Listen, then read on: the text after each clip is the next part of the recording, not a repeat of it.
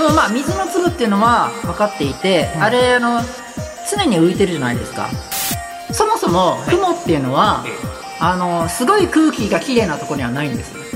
どうでした曇ってましたあへへへ晴れてはいなかった曇ってましたうん、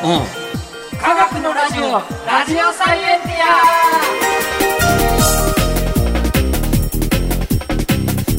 科学のラジオこれは日本放送アナウンサー聞きたがり吉田久典が国立科学博物館認定サイエンスコミュニケーターで大学講師をしながら芸人をやっている不可思議変態人間黒ラブ教授とともにさまざまな科学サイエンスを根掘り葉掘りと聞いていく番組であるア科学のラジオラジオサイエンティア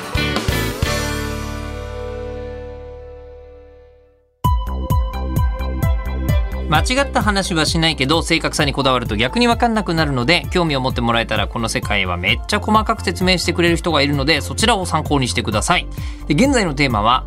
天気の科学はいはいはいなんですけども、なんかものすごい昔のね そうですね気温がねえー地球はすっごいうん冷たかったってこととか、はいであ地球温暖化っていうのは何かやんなきゃいけないっていうんう感じをみんな出してますけど、うんあこういうことだったのねっていうのが前回。ううんんなだんっかたもんもでう極地でしたよねスノーボールアース、ホットハウスアースといううんうんうん、で今回は、はいえー何ですか今回は熊のことがわかんな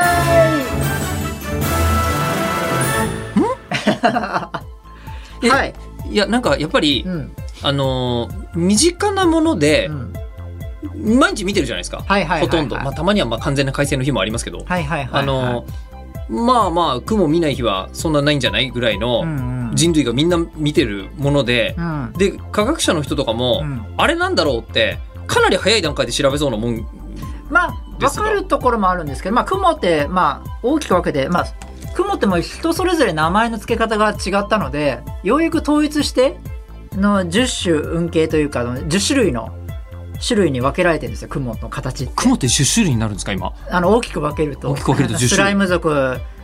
ゴブリン族じゃ分かんないですけどモンスターだったらそういうみたい感なねじなええ10種類に分けられるんですけど、雲10種類、うん分かってないことがあるので、今日はそこら辺をねお伝えできたらいいかななんて思ってうんやってきました。 はいはいやってきました やってきました雲って何なのかってことですよねなんかやっぱりうん小学生の理科とかで習ったのは、そうですよね習ってますねそうだ、うん水の粒だとそうそうそうそうそうそう言いますよねはいうん、水の本当に粒って言ってへえそうなんだって思ってたんですけど、う分かんないっていうことはそんな単純じゃないってことですかんでもまあ水の粒っていうのは分かっていて、うんあれあの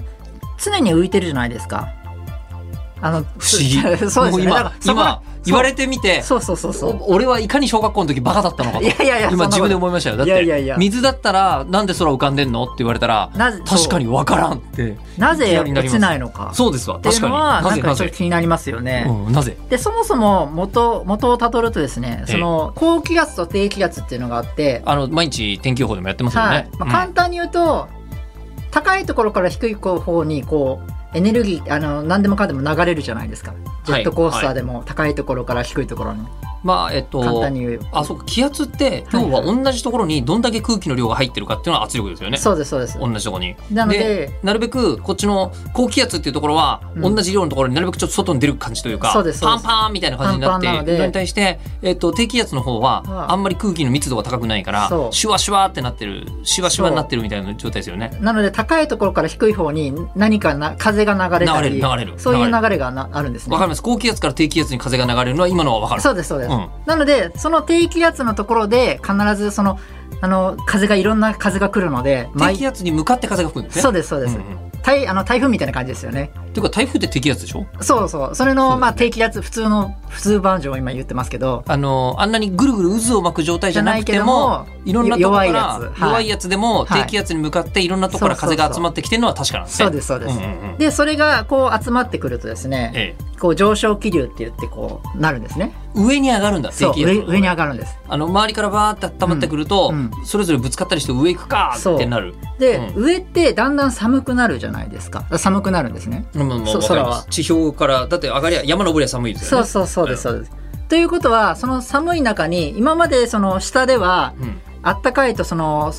空気に水分が随分含まれてるんですね。それが冷たくなるともうもう漏れちゃって水がうんそんなに吸収できなくて、うん水がだんだん水滴ができ始めるんですね。はいはいはいはいはいはい。でそれがまあだんだんちあの大きさ的にはまあなんだろうな0.01ミリとかうん。そんな感じなんですけどもそれがこうお少し落ちるんですけど上昇気流があるから浮いているあこうなんて言うんだろあの、水の粒をはい下から、ふってやってるような状態うそうですそうですまあふふふふってやってるような感じでずっと、ずっとあの大変ですけどまあ、あの、吹いたら大変 だけど、まあ、自然に吹いてる風がそうしてるから、そうですっ そてうでいすうのが雲なの あのあの根本はそうですえ、そうなんだ。じゃあ雲って上昇気流がないところにはないんですかうんうんうんうんあのそもそもはい雲っていうのは、ええあのすごい空気がきれいなところにはないんですよなんで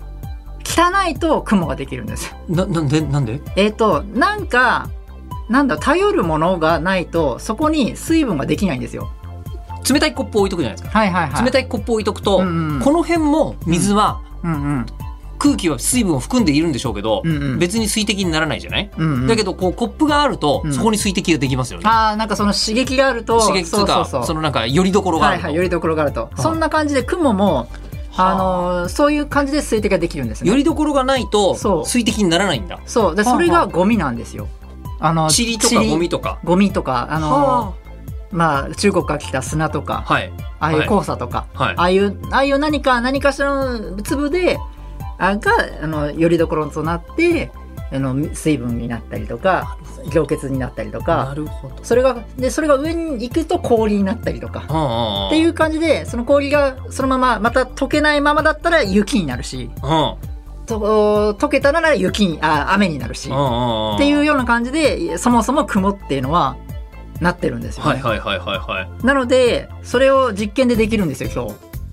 ちょっとやここではいここいやでダメですよ ここに、えーあのスタジオに水とかバッシャバシャ巻かれてもこっちも困りますから大丈夫ですここにちょっとだけ水はあの、えっとペットボトルに今空のペットボトルを持ってきてくれましたちょっとだけで空であるようだけど水が入ってるち水ょっとがだちょけっと入っだけてる入ってますだから僕も実験できるかどうかわかんないんですけどはこれにですねゴミあはあゴミをですねゴミをこのエタノールでカバーしますエタノールの、あのー消毒用のスプレーですよはいね、それをですね中に入れてる23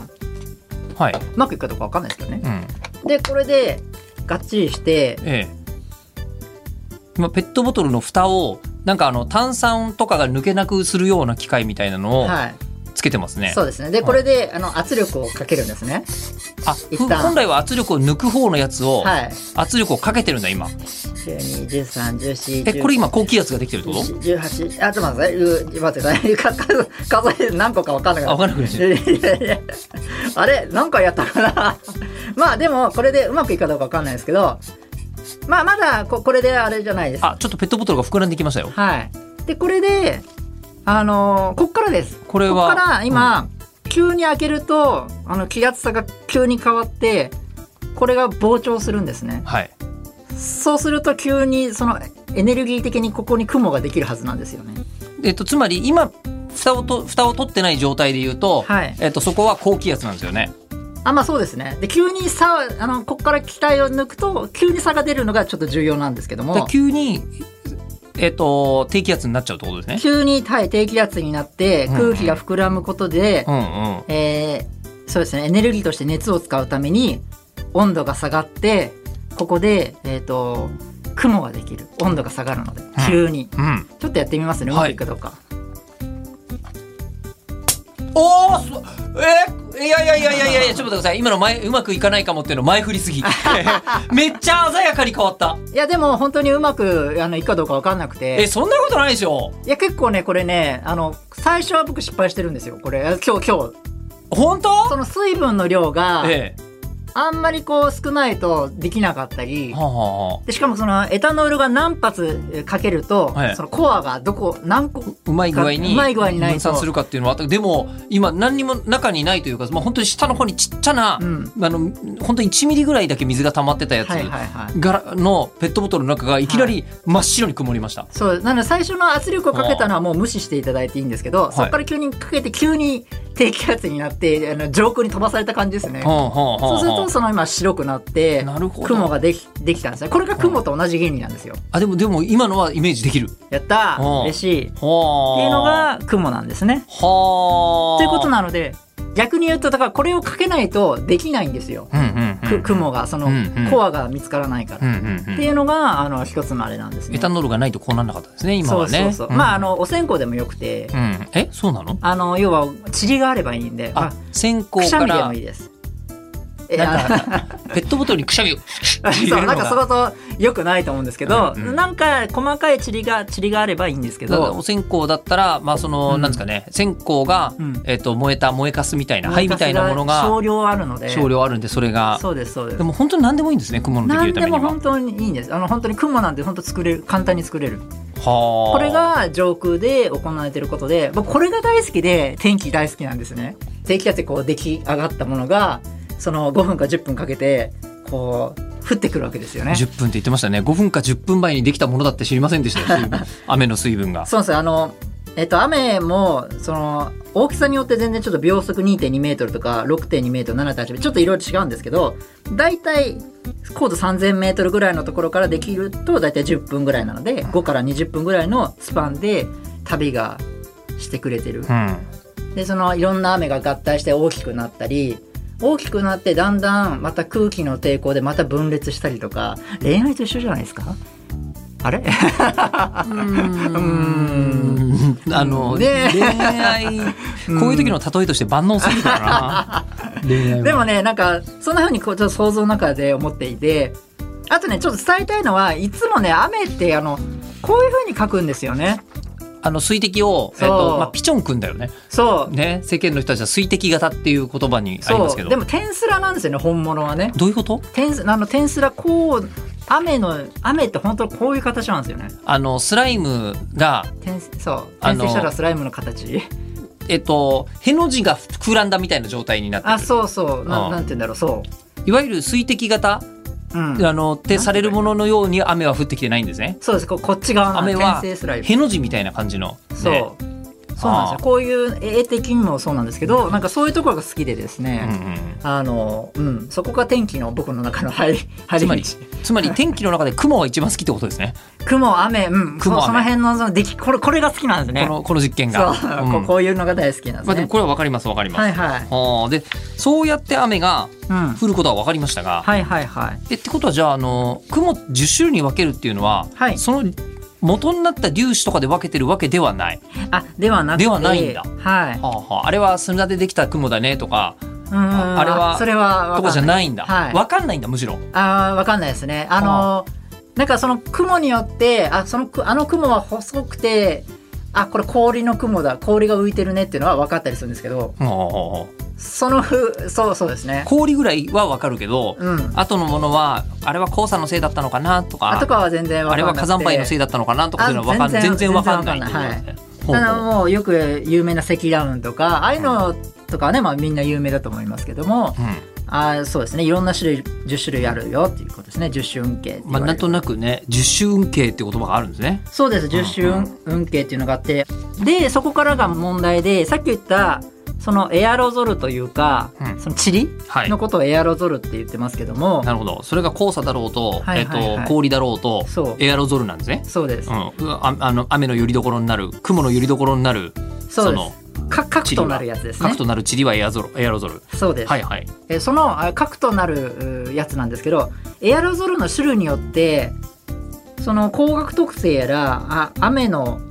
降り方とか寿命とかいろいろそのスペックが変わっちゃうんですよ光学光の学つまり反射率というかあーはいはいはいそのコアによってできる雲のその水滴がちょっと違ったりとかはいはい。いろんな効果が変わってきちゃううんことは分かってきてるんですね。うんでそれが今エアロゾルって今よ世の中いろんなところにその車のあの排気ガスとかもそうだし排気ガスもそうだし、うんうん操作できないじゃないですか制御できないというか。あまあ何が今エアロゾル広がってんのかなんてわかんないですよもねうど。こにはい、うん分からないので、それによって種類があの、えー、と性能が変わって雲の性能変わってくるのでそうなんだ。そうなんへでーす。なので天気予報が当たりにくいんですよ。そそこが分かれば最先端研究でもし分かればさらに一歩進むんですけどそこがまだ全く分からないので花粉が飛んだらまた違うとか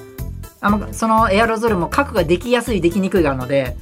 もう全然その難しい状況なのが今の雲の最先端研究へえ。これが分かればもうだいぶ進歩するって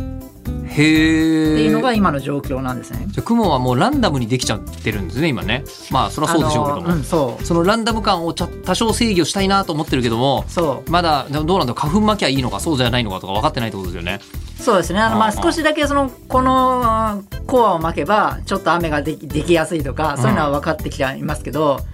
まだその雲を実験室でそう調べるっていう装置があんまりないんですよね、そもそも。うんそそんなような段階なので、結構、ここら辺がうまくいけば、相当、まあ、それ相当先の話でしょうけど、エアロゾルもだって何十種類、とんでもなくあると思うんですよね。で、しかもバイオエアロゾルっていうことで、ウイルスも多分、まあ、エアロゾルの中の一つなので、えもしかしたらですよ、それの粒子に雲ができてるかもしれない。っていうことなんですまあよ、ね。ウイルスって無害なものもいっぱいあるしっていう。あ、まあもちろんもちそろのん。無害だけども考えてみると水の分子とかからすると、はいウイルスでも十分でけえと。ただですね、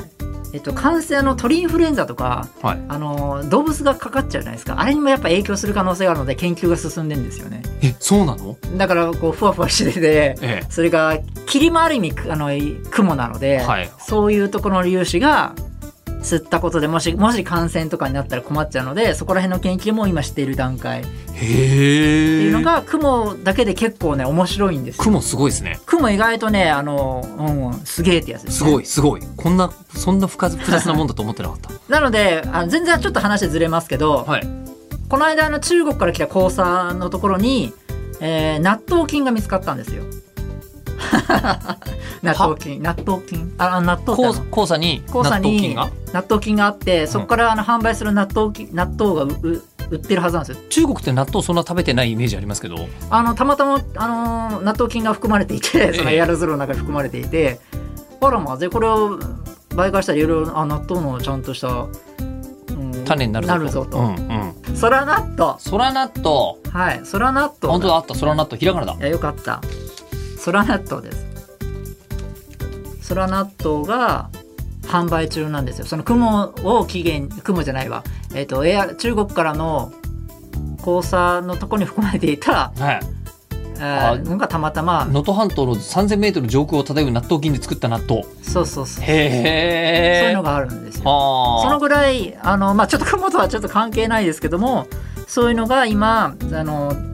天気的には重要なところなんですよね上空3000メートルに納豆菌でもあるし、その納豆菌があることによって雲ができたりもすると。そうなんですすごい。ちっちゃいエアロゾル何でもありですね。何でもあり。なので、あの、前回やった、その、気候工学をやったじゃないですか。うん。あの時にちょっと話さなかったんですけども、あの、人工的に雨を降らせるっていうのが、えー今もちょっとやられていたりしていて、ほう。あの、北京オリンピックかな ?2008 年はい。に雨雲にミサイル撃ち込んで、あの、天気にしたっていうのはなかったでしたっけなんか僕取材行ってましたけどあ噂は流れてましたね。そうです、そうです。うん。あれでも確定的なことは何にも言えなかった。はい、あれはでも本当であのあのミサイルの中にですねそのコアとなるあのエアロゾルとなるようなやつええ。溶化銀っていうのがあってはい。あれをこうぶち込んで雨雲に、うんでわざと雨降らせたんですね、先に雨降らせちゃうとそうですもうもう楽させそしたら楽というかしたらそしたらもう晴れになるいつも一度雨降っちゃえば上がりますもんねいつかねそうそうそうっていうのでえ1000発以上打ち上げてですってね、いう、ええ、まあ、それが成功したのかよくわからないんですけど当日僕は北京にいました、いどうでした 曇ってましたあえへ晴れてはいなかった曇ってましたうん、じゃあやっぱりまだ制御できなかったんですかねそうはうまくいかないんですがでもまあその通りでうん、あの効果がまだいまいちわからないんですよこれ東京にもそういう施設があってあるんですかありますありますあの世界では40カ国で実施実用化されているんですねあのへえダムのところにあ雨降らせ雨て降水らせ源よ確う保かみとたいなかそうですそうです、んんまあ、シーディング種まきっていうんですけど そこら辺をそれで凝結させてこう表彰を作ってうん雨を作るとうかん雪を作るっていうことなんですけどもドライアイスであの飛行機からこうドライアイスを散布してうんあの雨を降らせる方法雲を作る方法もあったり、あとはさっき言ったあの溶化銀で発煙でもくもく煙を出すことによってそこで、えーその溶化銀から、えー氷に近い分子なんですね。うんなので非常に高いあの表彰の能力っていうかあってマイナス5度でもちゃんと,、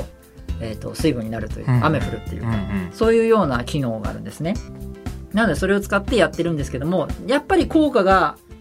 あのいまいち見えなかったんですけどある研究ではちゃんと効果が166ミリ、え1ヶ月間ずっと打ち込んだことによって、えーう打たなかったことよりも166ミリ増えたとか雨が雨の量がというデータも出始めてきてるっていうのが今の状況なんですね人工の雨を降る技技術科学技術は。ただあんまりにも晴れな時にミサイル打っても出ないんですよまあもともと水分が溶け込んでなければどうにもなんないと。なんか相当のギリギリ雨降るか降らないかギリギリな状況に打てばちょっとあの押す感じまあ要はエアロゾルの問題で雲ができてないところに作るときには有効ってことですよね。そなのの方法で、はそうね。ですなのでダムとかで貯水率上げるときにちょうどそういう雲が来てくれたらいいんですけどそうではない時はあんまりやっぱうまくいかないとか空気が水分はいっぱい持ってんのに、そうそうそうそうこのまんまだと雲ができんな、うん、ヨカギンボーン、よし、降 ったみたいなことがあり得るってことですね。そうそう、はあはあはあっていうような感じな技術なので今は、うんうんなので、やっぱりその、そういうのを聞くと、前回の気候工学の技術って、まだまだ全然先の話、うんうん制御うまくできてないわけですからね。うんうんなので結構怖い技術だなっていうのも、ちょっとわかるかなと思って、ちょっとお話ししました。はい。うんそうそうそう。まあ、全然コントロールできないのにまだそんなことやってる場合じゃないですね。 そううんなので悪くなっちゃうかもしれないみたいな気候工学だと。っ